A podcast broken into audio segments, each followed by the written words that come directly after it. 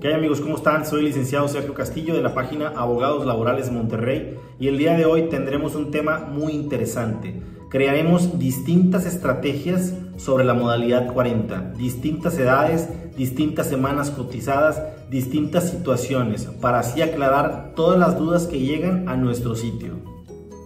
Los casos que estamos a punto de mencionarles son personas que fueron dadas de alta antes de julio de 1997 es decir, que están regidas por la ley del Seguro Social de 1973. Estas tienen que tener por lo menos 500 semanas cotizadas ante dicho instituto para poder acceder a una pensión.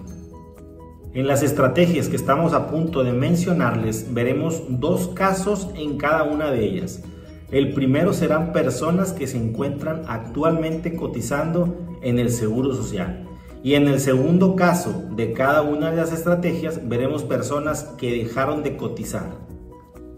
En el primer ejemplo, el trabajador se encuentra actualmente cotizando y aunque tenga nada más 50 semanas, tiene 47 años de edad, perfectamente es candidato a una pensión, porque de los 47 en adelante puede llegar fácilmente a sus 500 semanas.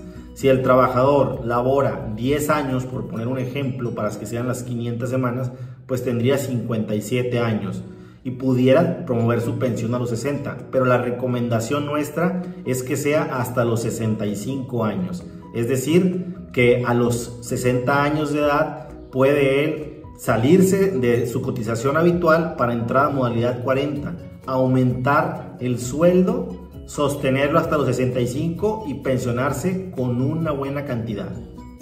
En el siguiente ejemplo tendremos a un trabajador que no se encuentra actualmente cotizando en el Seguro Social. Y bueno, para esto habría que preguntarnos si tiene más de 5 años sin cotizar. Porque si tuviera menos de 5 años pudiera él ser candidato a pagar modalidad 40 de manera retroactiva, es decir, 5 años hacia atrás. Por ahí tenemos videos que hablamos al respecto.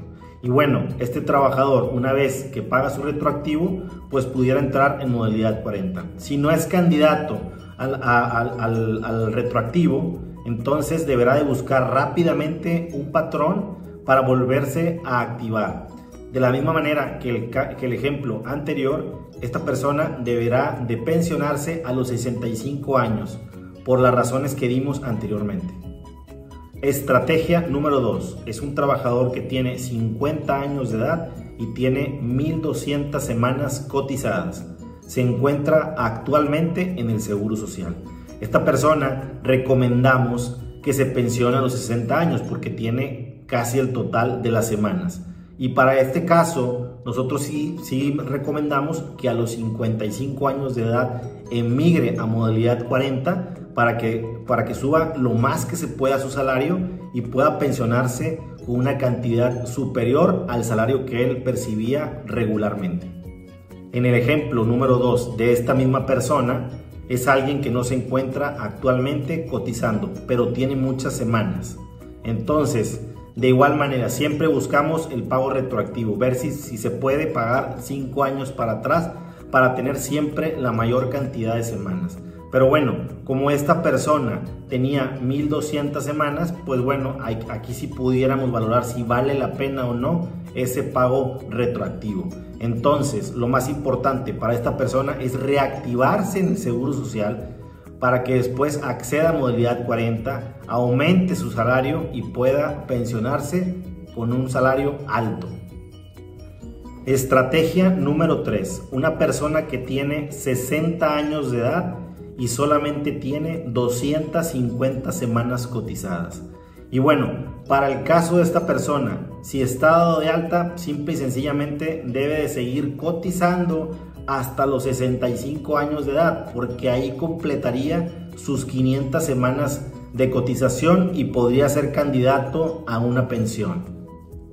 Este mismo trabajador, si no se encuentra cotizando, tiene 60 años y tiene 250 semanas, le urge conseguir un trabajo, le urge conseguir un patrón que sea algún familiar o que le pueda ayudar a entrar rápidamente para poder volver a cotizar Puede seguir trabajando hasta los 65 años o puede entrar en modalidad 40.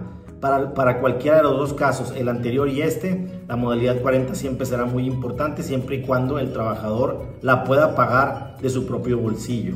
Si no, pues es muy importante que no dejen de cotizar. Acuérdense, tiene 60 años, 250 semanas cotizadas. Trabaja 5 años más, da las 500 semanas. Es candidato a una pensión también. Si te fue de utilidad nuestro video, te sugiero que te suscribas a nuestro canal. Le des un like para que le llegue a más personas. Oprimas el botón de la campanita para que el sistema te avise cuando subamos otro video más sobre materia laboral. Gracias.